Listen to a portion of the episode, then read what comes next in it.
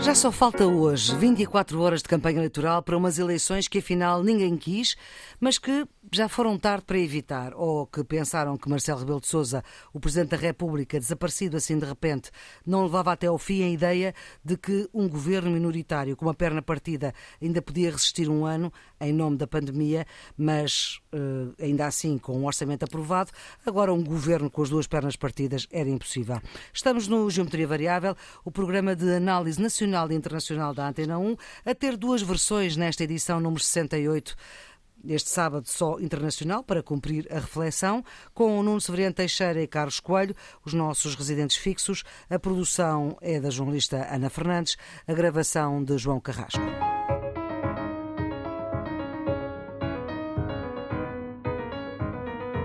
Vamos à declaração que relançou a segunda semana de campanha e foi aqui na Antena 1, na entrevista que Rui Rio, o líder do PSD, concedeu aos jornalistas que o acompanham na estrada, Ana Isabel Costa e João Alexandre. Se nós ganharmos, os deputados do Chega terão de ver se viabilizam o governo do PSD, que poderá ser com a IEL e com o CDS ou não, logo vemos o resultado, ou se não viabiliza e vai juntar os seus votos ao Bloco de Esquerda e ao PCP contra Mas, portanto, prefere deixar nas mãos do Chega uh, em vez de tentar uh, procurar aqui um entendimento com o Chega? É isto que está. O Chega diz só há entendimento connosco dentro do governo. E nós dizemos dentro do governo não. Portanto, não há nada para negociar. Portanto, dentro do governo não, mas os votos do Chega vão ser importantes para o PSD. Mas o que, que, é que eu faça? Que eu peça ao Presidente da Assembleia da República para os deputados do Chega não votarem e saírem da sala na altura de se votar um qualquer documento de relevo, mas, mas de forma muito mas, uma mas, de confiança, um orçamento de Estado. Rui Rio, na entrevista à Antena 1 aos jornalistas Ana Isabel Costa e João Alexandre, chega no governo não, mas se precisar do Chega para viabilizar o orçamento, Rui Rio não enjeita. Esta declaração do líder do PSD conjugada com António Costa, líder do PS, ter voltado à ideia de um olhar mais para a maçaneta do que para a fechadura, excluindo o Chega do que quer que seja e retirando a ideia de maioria absoluta, fez mudar o rumo da campanha. Pergunto aos meus experientes interlocutores se é assim, ou se também é verdade que na segunda semana de campanha tudo muda e afinal esta campanha quase que está a acabar como começou, com mais ou menos todos nas posições iniciais com ligeiras alterações. Carlos. Eu não acho que haja eh, uma alteração significativa da posição de Rui Rio sobre o Chega. A posição parece-me clara, é de recusa de um acordo de coligação. Estamos a falar de coligação pós-eleitoral, evidentemente com o Chega, mas evidentemente que ninguém pode dizer que recusa um apoio parlamentar, vamos ser claros. Ainda António Costa primeiro, disse. Ainda que o Primeiro-Ministro seja António Costa, que ele apresente uma proposta de orçamento e que o Chega aprove o orçamento que o Partido Socialista propõe, ele não vai dizer, nem na Assembleia, nem cá fora, eu não quero esse voto. Não faz sentido. Não é? Portanto, ninguém está em condições de recusar apoios. Outra coisa é negociá-los. Ou seja, um apoio gratuito, em política ninguém recusa. Um apoio comprado, negociado, sim, é, é, isso é diferente. Portanto, eu acho que, sob o ponto de vista da substância, não há aqui nenhuma alteração significativa. Então, Nuno. Eu diria, eh, Maria Flor, que não há uma alteração de substância, mas há uma nuance que é muito importante. É que essa solução que o Dr. Rui Rio propõe agora para a República é diferente daquela que se adotou nos Açores. Porque nos Açores foi negociado o apoio parlamentar ao governo. O que ele está aqui a dizer é que não negocia. Para o continente uma... não negocia. Não negocia. Há essa nuance. Mas aceita os votos. Agora, aceita os votos. Agora, há uma coisa que a mim parece clara.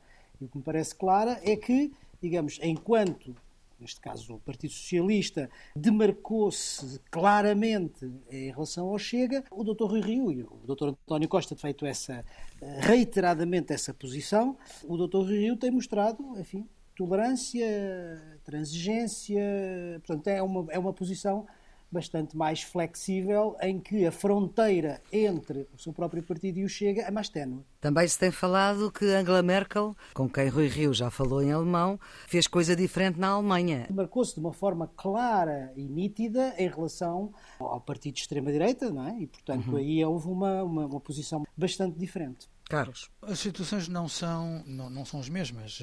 A, Alemanha tem uma história da Segunda Guerra, Sim, claro. uh, tem um, uma herança do, do nazismo e a AFD, o partido de extrema-direita alemão, é um partido quase Nazi. nazista. Mas... Portanto, uh, as coisas não são exatamente uh, uhum. paralelas.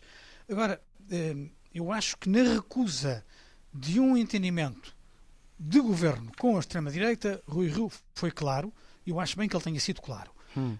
Porque na disputa interna do PSD, Paulo Rangel tinha sido mais claro do que ele relativamente a essa matéria. Concluir que dessa afirmação há uma predisposição para negociar apoios com o Chega, eu acho que é um bocadinho forçado. Não parece evidente. Agora, não tem razão quando diz que relativamente ao Chega, a atitude de António Costa é de muito maior distância que o Rio. Isso não tem, não oferece dúvida nenhuma. E o Nuno ia dizer? A clareza das posições é diferente desde o início.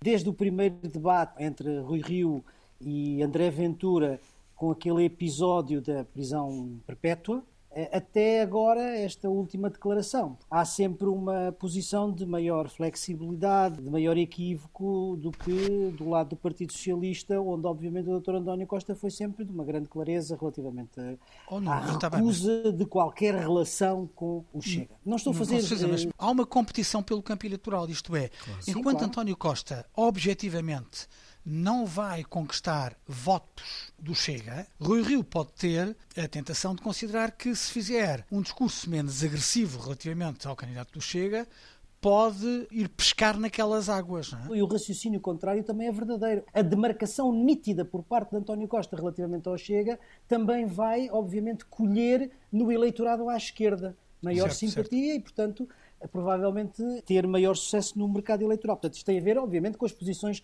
políticas de cada um. De cada um, Mas, certeza, eh, para além disso, da estratégia eleitoral, há aqui uma posição relativamente à extrema-direita que é de valores e, nesse aspecto, enfim, a minha posição pessoal, eu entendo que, relativamente aos partidos de extrema-direita, eh, convém ser claro e nítido na relação com eles. Para quem acompanhou muitas eh, campanhas, a primeira semana de campanha é uma coisa, a segunda semana é outra. Esta campanha é assim ou está a ser muito diferente das outras campanhas que a democracia portuguesa, felizmente, já teve para trás? O que há aqui diferente na segunda semana foi aquilo que nós antecipámos no último Geometria Variável. A Flor costuma dizer, em ar de brincadeira, que nós acertamos mais na política internacional do que na política nacional. Sim. Eh, e isso muitas vezes eh, foi verdade. Mas agora com mas o treino neste, já estão. Mas neste caso, acertamos, acertamos na política nacional. Quando dissemos. É verdade que a narrativa da bipolarização que conduz ao voto útil à esquerda e ao voto, ao voto útil à direita ia ser evidente. E aquilo uhum. que nós vimos foi, já não é só António Costa a fazer um discurso claro de voto útil à esquerda, também Rui Rio já começou a fazer um discurso claro de voto útil à direita, a dizer se querem uma alternativa de governo, se querem uma alteração das circunstâncias, têm que votar no PSD, porque todos os outros votos não vão conduzir a isso. Não é? Uhum. Esta lógica da bipolarização, que as sondagens ajudam com a ideia de que isto está taco a taco, portanto que qualquer um pode, pode ganhar, vai acentuar o voto útil no PS e o voto útil no PSD. Portanto, ambos os partidos estão em crescimento, na expectativa de ver quem é que fica em primeiro quem é que ganha as eleições sob esse ponto de vista. Isso pode dar, no caso em que o voto útil for mais evidente, e eu acho que ele pode ser mais evidente à esquerda, isto é, que o PS pode colher mais voto útil da esquerda do que o PSD voto útil da direita, isso pode levar a um enfraquecimento muito grande do PCP e do Bloco de Esquerda e pode pôr em causa a eleição do candidato do LIVRE. Vamos ver o que é que os resultados dirão. Nuno, esta passagem da primeira semana para a segunda semana e já agora colocando aqui também a questão das sondagens e dos inquéritos, que não são sondagens, aqueles que medem o dia a dia, já deu a inversão e agora de novo a reinversão, digamos assim já deram maior distância entre o PS e o PSD, já deram menor distância uhum. e até eventualmente algumas com o PSD ultrapassar o PS e parece que a tendência todas elas agora voltaram, como a Maria Flor disse, a reverter essa posição e a dar o PS à frente. Em todo o caso, e de facto nós acertámos. Sim. Polarização. Já, já, se fala da bipolarização neste programa há muito tempo Exatamente. e muito antes da campanha começar. É, neste aspecto, uma particularidade portuguesa se olharmos para aquilo que é o contexto europeu.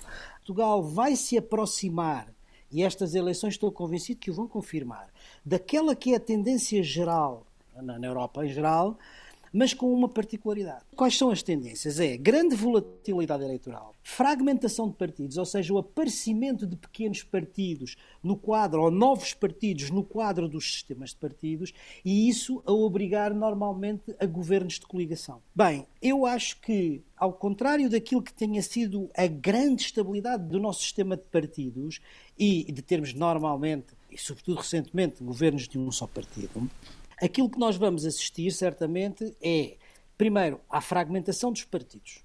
Já temos, digamos, uma série de novos partidos no Parlamento que provavelmente se vão consolidar. Isso vai favorecer, eventualmente, a necessidade de entendimentos, coligações ou outra forma de arranjo político para a governabilidade do país. Agora, onde é que está a especificidade portuguesa que tem a ver com esta tendência que nós já aqui falámos, do tal uh, voto ao centro? É que enquanto nos outros sistemas de partidos o centro tem estado em erosão, o que nós estamos a ver em Portugal é que o centro vai aumentar por essa narrativa de bipolarização nos dois grandes partidos. Provavelmente, os dois maiores partidos, o PS e o PSD, vão registar no seu conjunto à roda dos 60 e qualquer coisa sim, por quase, fazendo um grande centro.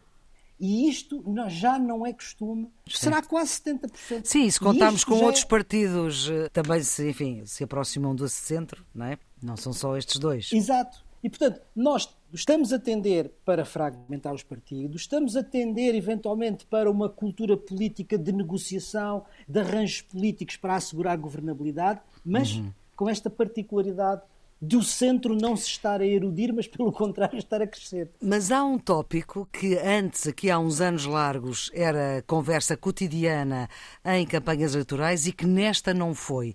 É que o PS e o PSD deixaram de ser aquilo que muitos acusavam que eles eram irmãos siameses e que hoje o Partido Socialista e o PSD têm projetos diferentes para a sociedade. Vocês acompanham esta ideia ou esta ideia não faz sentido?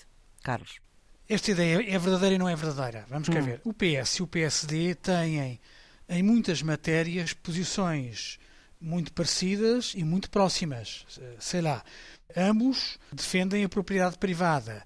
Ambos defendem a função social do Estado. Ambos têm o mesmo entendimento da economia social de mercado. Ambos partilham o projeto europeu ambos defendem a convergência com a Europa em termos de padrões de qualidade de vida, de nível de vida, indicadores económicos e indicadores sociais. Ambos nesta campanha são partidários das contas certas, portanto, de uma gestão das contas públicas respeitando os critérios de Maastricht. Mesmo em matérias em que se adivinhava alguma diferença, como por exemplo no salário mínimo nacional, vimos esta semana aparentemente hum. todos a concordarem com o mesmo registro. Quer o PS, quer o PSD têm nos programas eleitorais a regionalização. Portanto, Há Com o salário mínimo, muitas... não. Aliás, o PS até relembrou declarações anteriores de Rui Rio no Parlamento. Sim, mas, mas Rui Rio veio dizer que era defensor da subida do salário mínimo, considerando que o valor em que ele está não é um valor digno. Bem, pode dizer que é discurso eleitoral, pode dizer o que quer que seja, mas sob o ponto de vista daquilo que é projeto colocado na campanha, as diferenças afinal não são evidentes. Se nós virmos os programas, há algumas diferenças na fiscalidade, em que há uhum. objetivos de redução de impostos mais claros da parte do PSD do que da parte do PS. Há algumas diferenças na justiça, com o PS a acusar o PSD de querer partidarizar a justiça.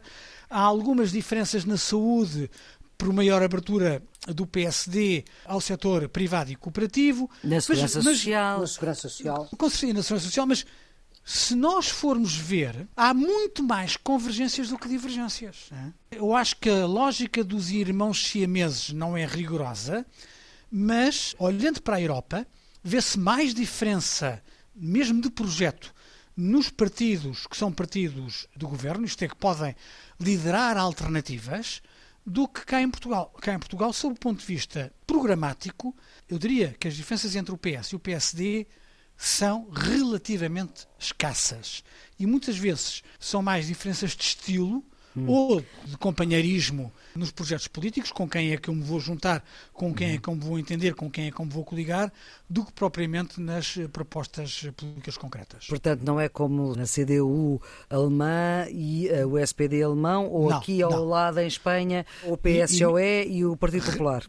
Claramente, não. com menores diferenças. Uhum. E ainda assim, na Alemanha, a CDU e o SPD, com projetos diferentes, conseguiram entender-se em soluções de governo. Sim, na chamada grande coligação. Nuno, como é que olha para esta diferença entre PSD e PS, que há quem ache que já foi mais próxima do que é hoje? Quer dizer, naturalmente que em campanha eleitoral todas as diferenças tendem a ser exageradas, não é? Sim. Por via da própria natureza da campanha e da Mas luta para lá desse, desse Mas nevoeiro além, da campanha. Para além do nevoeiro, para além da espuma dos dias da campanha, eu estou de acordo com o Carlos, que no que diz respeito aos grandes princípios do ponto de vista eh, da democracia política, do Estado Social, da economia social de mercado, da política europeia, da política de defesa, e quando estou a dizer política de defesa, estou a dizer em relação à NATO, há uma, obviamente uma enorme, uma enorme convergência. Depois, há diferenças, e essas são as tais diferenças que têm tendência a ser exacerbadas em períodos de competição eleitoral, que têm a ver, obviamente, com maior ou menor abertura ao privado, maior ou menor abertura hum. ao setor público, como se articulam os dois. Portanto, não acha que haja, neste momento, que os projetos sejam não, não, grandemente proje distintivos? Projetos são distintivos, mas naquilo que é fundamental e, em particular, aquilo que o futuro do país vai precisar em matéria de reformas estruturais, vai precisar certamente da convergência e do acordo e da negociação entre estes dois grandes partidos. Esta rádio também tem que falar daquilo que as pessoas falam na rua e eu vi esta semana várias pessoas, conversas entre amigos, a falar das suas respostas aos inquéritos que dois jornais fizeram, um online, outro em papel, o Jornal Público e o Observador, e é os inquéritos sobre as nossas preferências. Eu gostava de vos ouvir sobre isso. No vosso círculo de amigos, que obviamente se interessam pela coisa pública, este tema foi assunto. Eh, eu ouvi gente a dizer: eu sou de direita e deu-me um partido de esquerda, não vou dizer qual, eu sou de esquerda e deu-me um partido de direita. Vários amigos meus fizeram e chegaram à conclusão que a Flor referiu, isto é, que as respostas eram surpreendentes, uhum. Eh, que havia proximidades que eles não estavam à espera de ver identificadas, que resultavam das suas respostas. Isso pode ser uma desconstrução de preconceitos, é? ou pode ser uma forma de organizar o inquérito que não corresponda bem aos alinhamentos ideológicos ou programáticos eh, das pessoas. Uma coisa muito curiosa foi que em quase toda a gente que fez o exercício, os partidos mais distantes, pelo menos os meus amigos, eram o Chega e o PCP. Isto é, uma coisa que nós já dissemos aqui várias vezes na geometria variável, fazendo jus àquele princípio de que os sistemas tocam-se, em muitas matérias, sobretudo nas matérias que têm a ver com o projeto europeu, as posições do PCP são muito próximas do Chega e, portanto, quem é claramente europeísta vê nessas, hum. nesse conjunto de perguntas e respostas claramente afastados os partidos extremistas que têm um discurso mais nacionalista. E isso faz juntar no mesmo lado o PCP e o Chega, o que não deixa de ser uma convergência curiosa. Nono, e a sua bolha? O que é que deu a sua bolha? Na minha bolha, na minha bolha também se falou, eu próprio também fiz e eu, também fiquei Eu também, eu também, eu sim. Agora, Aliás, valha... eu fiz, nem sempre o resultado foi o mesmo, num e noutro. Era isso que eu lhe ia e dizer. E conforme o grau de, de, mais e menos, não é? No caso do, sim, do observador. Porque havia a hipótese Exatamente. de, aferir a relevância das questões para o resultado final. E isso altera muito a... Muitíssimo. Ia dizer-lhe que eu próprio fiz e também fiquei surpreendido com os resultados e foram resultados diferentes nos dois. Exato. Bom, portanto, Agora, vale é um instrumento interessante. Muito interessante, é um instrumento divertido, mas que eu julgo que enfim, não passa disso. Aliás, Claro. vale- acho que vale a pena para aquelas pessoas que não o fizeram e que não conhecem exp- explicar o que é que se trata. Porque, no fundo, trata-se de uma plataforma muito simples em que há um conjunto de perguntas. Essas perguntas estão organizadas sobre temas que são normalmente clivados, digamos, a imigração, a posição sobre a imigração, posição sobre eh, a, a Serviço Nacional de Saúde, A eutanásia, a NAT, etc, etc. a eh, eutanásia. a adoção por casais homossexuais, Sim, etc. portanto, envolvendo questões de natureza ideológica e questões de consciência. Isso depois tem uma, uma aproximação aos programas dos partidos, de onde o resultado final, em função das, das respostas que se dão, eh, nos aproximam de um ou de outro partido. Eu acho que é um exercício divertido, mas longe da pretensão que se dizia que era para ajudar os eleitores a, definirem decidir. o seu voto. Muito eu, pelo bem. menos, não, def- não defini o meu pelo, pelos resultados que, que obtive. Pois. Gostava só de vos ouvir ainda. Esta questão do terceiro partido é mesmo importante, porque pelas sondagens eh, ao longo desta campanha podemos ver que por várias vezes quatro partidos já ocuparam essa posição. O Chega, o Bloco de Esquerda, a CDU, a Iniciativa Liberal também já ocupou. Não é a questão mais relevante para ser completamente sincero. Certo. Eu acho que há dados que nós podemos dar por adquiridos, as eleições são só no domingo. Eu acho que a maioria absoluta está descartada. Portanto, a ideia de que um partido sozinho vai ter mais de metade dos deputados à Assembleia da República, eu acho que está completamente descartada. Acho que vai haver crescimento dos partidos mais dinâmicos à direita. Estou a falar da Iniciativa Liberal e estou a falar do Chega. A Iniciativa Liberal pode ser, aliás, uma surpresa acho que à esquerda vai haver uma corrida entre o PCP e o Bloco para ver quem é que fica à frente. Se é o PCP que fica à frente Pelas do Bloco, se é sondagens ficam mais perto do que estão agora, mas nunca não sabemos, não é? O PAN, como nós dissemos, aliás, no Geometria Variável, acho que há Neste dois meses, está. né? pode ficar li- limitado eh, a um, a um deputado. Nós, quando falámos nos custos da crise política, dissemos na altura que o PAN podia ser um dos partidos que podia ficar mais prejudicado, embora não tivesse sido responsável pela crise política, porque não, não votou contra. Absteve-se. mas pode ficar muito, muito enfraquecido. E há uma dúvida no CDS-PP se não terá o pior resultado da sua história. Eu acho que estes são os dados que nós temos neste momento. Saber quem é exatamente o terceiro. Dizer, se o terceiro ficasse próximo do PSD, se estivéssemos a falar Claro. de uma situação em que PS, PSD e terceiro, ou PSD, PS e terceiro, correspondessem a um pelotão da frente, isso tinha um significado político. Agora, se estivermos a falar no terceiro, no quarto e no quinto, e, e sexto, com votações muito próximas, é uma questão menos relevante saber quem é que fica em terceiro, quem é que fica em quarto, quem é que fica em quinto, quem é que fica em sexto, exceto nos campeonatos em que isso pode ter interesse. Isto é, o Bloco e o PCP têm um significado simbólico, Claro. né? o Chega e a Iniciativa Liberal entre si também têm um significado simbólico. Nuno. Vamos ver. Há muito tempo que nós não víamos uma eleição em que fosse tão difícil, com alguns dias de antecedência, antever o resultado. Certo, certo. E isto, obviamente. eh, Tem os seus custos, não é? Tem os seus custos. Vai- vão haver aqui dois elementos que vão ser importantes, digamos, para a decisão final. Uhum. O, o primeiro, é, nós não estamos a contar com ele, nem estamos a falar nele, mas ele é importante. É a taxa de participação eleitoral. Ah, claro. Ou seja, se temos ou não temos níveis de abstenção mais altos do que aquilo que é ainda habitual. Sim. E em segundo lugar, pelo aquilo que eu também tive a ver das várias sondagens, há ainda uma percentagem relativamente significativa entre os 3 e o 4 de indecisos. Portanto, a abstenção por um lado e a decisão dos indecisos por outro é que vão finalmente decidir o resultado final. Se nenhum partido, como todas as sondagens dizem que é provável, e os comentadores também, tiver maioria absoluta, eu estou de acordo com o Carlos, mas com uma nuance, que é se os dois partidos ficarem muito próximos, e se o terceiro tiver alguma distância em termos percentuais do quarto e do quinto, não é indiferente quem é o terceiro para fazer maioria à esquerda ou à direita. E, portanto, nesse sentido, enfim, não sendo essencial, pode ser muito importante para a definição das maiorias, enfim, a partir de segunda-feira. Qual é que apostam que vai ser o desfecho das eleições? Eu acho que o mais provável é aquilo que as últimas sondagens estão a dar. É o PS em primeiro, o PSD em segundo, muito próximo, e os outros partidos mais para abaixo. baixo, com uma concentração de votos, o chamado voto útil, entre o PS e o PSD. Agora, isto está de tal forma volátil que há uma semana atrás, ou há 10 dias, ao definir cenários eleitorais, eu achava que o cenário mais impossível era uma vitória do PS com uma maioria parlamentar da direita na Assembleia da República. E hoje, face às sondagens, já não acho que isso seja tão impossível.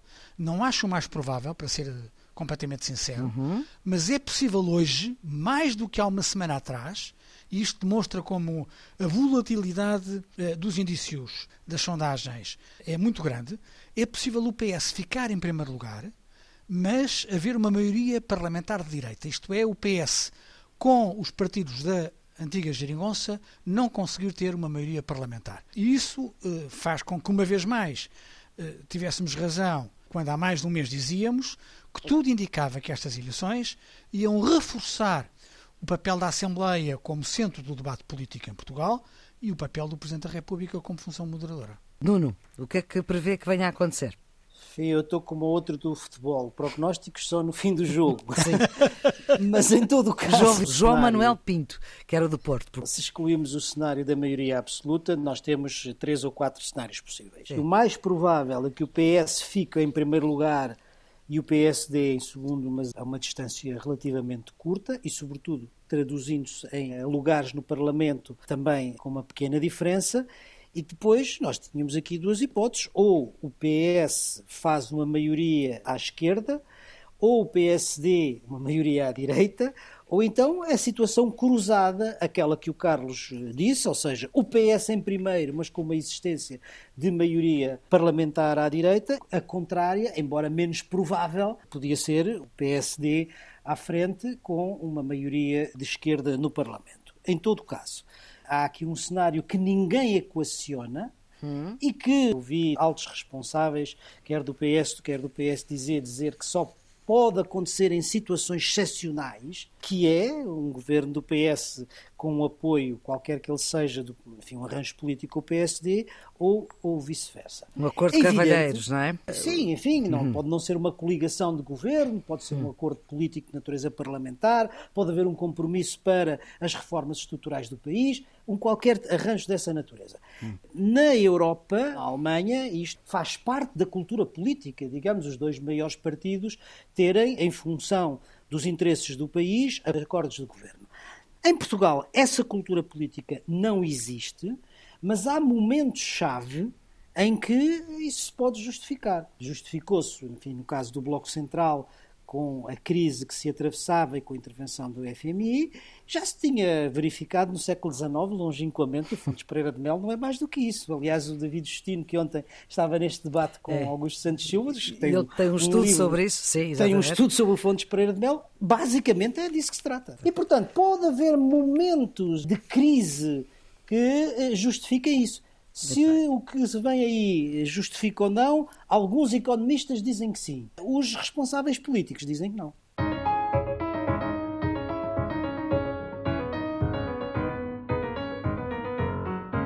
E vamos para as figuras geométricas. Eh, Nuno, os seus redondos? Vai eh, para a possibilidade da evolução do Covid-19 para doença residente, ou seja, uma doença uhum. como a gripe, no fundo, como uma endemia. Um relatório do grupo de acompanhamento da pandemia do Instituto Superior Técnico estima que entre a vacinação e a infecção depois do final de fevereiro, ou seja, no início da primavera, toda a população portuguesa ou toda a população residente em Portugal terá uma imunidade ao vírus, pelo que o país pode começar uhum. a preparar o pós-Covid. Oxalá tenha razão e, de facto, a pandemia se transforma em endemia. Carlos.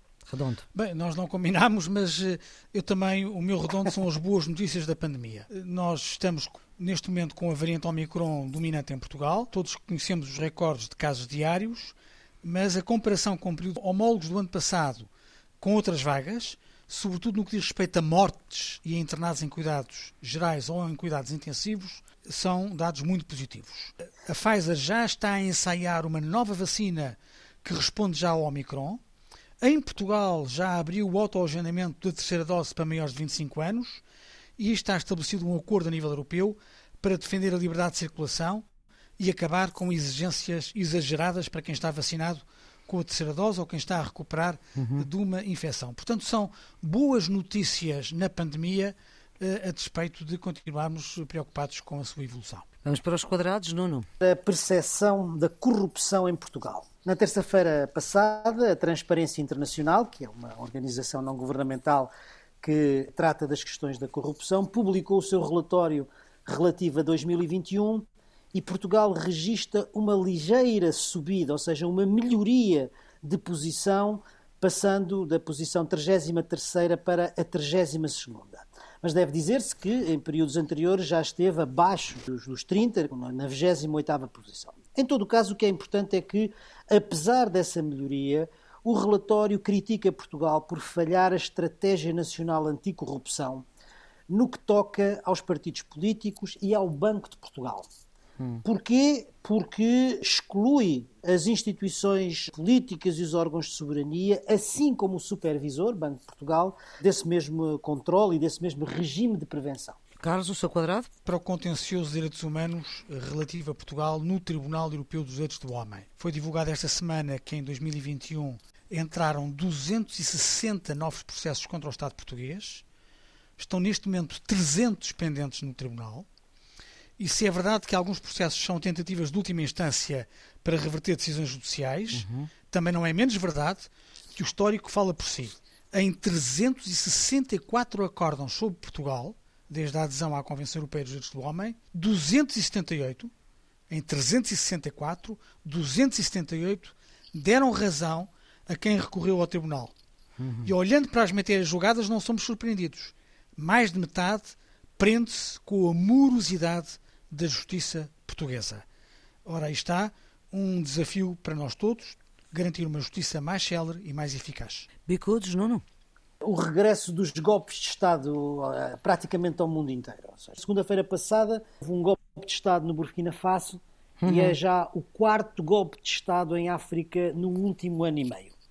E isto confirma uma tendência global, já tínhamos aqui falado também do Myanmar, por exemplo, uhum que é o regresso dos golpes de Estado. Quer dizer, entre 2015 e 2020 houve entre zero e duas tentativas de golpe de Estado por ano. Ora, em 2021 houve sete golpes de Estado por ano e isso é o máximo de golpes de Estado verificados nos últimos 20 anos. Ou seja, enquanto nos países ricos, nos países desenvolvidos, os processos são os processos que a gente aqui tem falado muitas vezes de erosão da democracia, nos países pobres regressou esta técnica do golpe de Estado uhum. para derrubar as democracias. Mas, seja num caso, seja noutro, isto é um índice preocupante de crise da democracia no mundo contemporâneo. Já agora uma nota ainda assim, o Burkina Faso ganhou ao Gabão na CAN, Campeonato Africano de Futebol. Carlos, o seu bicudo. Vai para os ataques informáticos. Sempre uhum. vimos o ataque informático ao grupo empresa, SIC e Expresso, nós podemos considerar que é um atentado à liberdade de imprensa em Portugal. O último ciberataque grave foi feito a uma organização humanitária, foi a Cruz Vermelha Internacional. O Comitê Internacional anunciou que foi alvo de um ataque informático de larga escala, que vulnerabilizou os dados pessoais de 500 mil pessoas altamente vulneráveis. Informações importantes de redes nacionais, voluntários, funcionários e beneficiários da ajuda da Cruz Vermelha podem estar desprotegidos e comprometidos. A consequência imediata é a suspensão de inúmeros programas que são fundamentais para ajudar milhares de pessoas. A cibersegurança ao nível dos Estados, das organizações e dos cidadãos é uma matéria que está cada vez mais atual e cada vez mais importante. Vamos para as pistas para desanuviar neste fim de semana, que é fim de semana de eleições. No domingo, essa é uma recomendação que fica aqui do Geometria Variável. No domingo é preciso ir votar quem não votou antecipadamente. Certo? Sim, claramente. claramente. Uh, ninguém pode faltar às urnas, até porque depois, se não estiver de acordo com o resultado ou se quiser criticar a situação, se não foi ajudar a construir, não tem legitimidade para criticar. Bem, eu, como já fiz o voto antecipado, posso passar diretamente à minha sugestão. Mas para quem não fez, não, para quem não fez, para tem quem que não domingo. fez, para quem não fez é absolutamente, absolutamente obrigatório esse dever cívico. Muito bem, então vamos para a sua sugestão, Nuno. A minha sugestão vai esta semana para um filme que está em exibição na Netflix, hum. com Jeremy Irons eh, no, no principal papel, mas com um elenco de luxo, e que se chama Munique à beira da guerra. Hum. Passa-se no outono de 1938, quando Hitler já tinha perpetrado uma série de golpes de força e já se sentia o cheiro da guerra na Europa. Pois nessa altura, Chamberlain, que era o primeiro-ministro inglês, vai a Munique, numa tentativa desesperada para assinar um tratado de paz no sentido do apaziguamento de Hitler. E garante, diz que teve a paz. Pois, eh, quer dizer, meses depois, eh, Hitler fez tábua rasa desse acordo e invadiu a Polónia. Um erro político que a Europa pagou caro com a, com a Segunda Guerra. O que é que o filme conta? O filme conta a história de dois amigos, eh, colegas de Oxford, um inglês e outro alemão, que numa teia de espionagem, conspiração, tentam impedir justamente o acordo. Ora, eh, porquê é que eu sugiro este filme? Porque eh, nas vésperas, eh, quando Putin tem à porta da Ucrânia um arsenal militar, enfim, poderosíssimo, talvez valha a pena recordar esta lição de Munique e recordar que muitas vezes o apaziguamento não é a melhor via. Carlos, a sua, a sua sugestão? Falámos neste geometria variável em sondagens. Surgir um livro de Pedro Magalhães, eh, da Fundação Francisco Manuel dos Santos. É um daqueles cadernos eh, que se leem bem, tem 100 páginas, grosso modo, sobre sondagens, eleições e opinião pública, hum. em que se explica como é que as sondagens são construídas, o que é uma amostragem, o que é uma margem de erro. Portanto, quem quiser saber, saber o, o essencial uhum. sobre as sondagens que parecem tão relevantes e importantes, sobretudo nestes momentos, é ler este útil livro de Pedro Magalhães. E é com esta ideia, com esta sugestão, que fechamos esta geometria variável, que tem quase duas edições, uma para sexta e uma para sábado. Este sábado só internacional, para cumprir a reflexão, com Nuno Severiano Teixeira e Carlos Coelho, os nossos residentes fixos, a edição de Maria Flor Poderoso, a produção de Ana Fernandes, a gravação de João Carrasco e nós voltamos para a semana para analisar aquilo que realmente interessa. Tenham um bom fim de semana.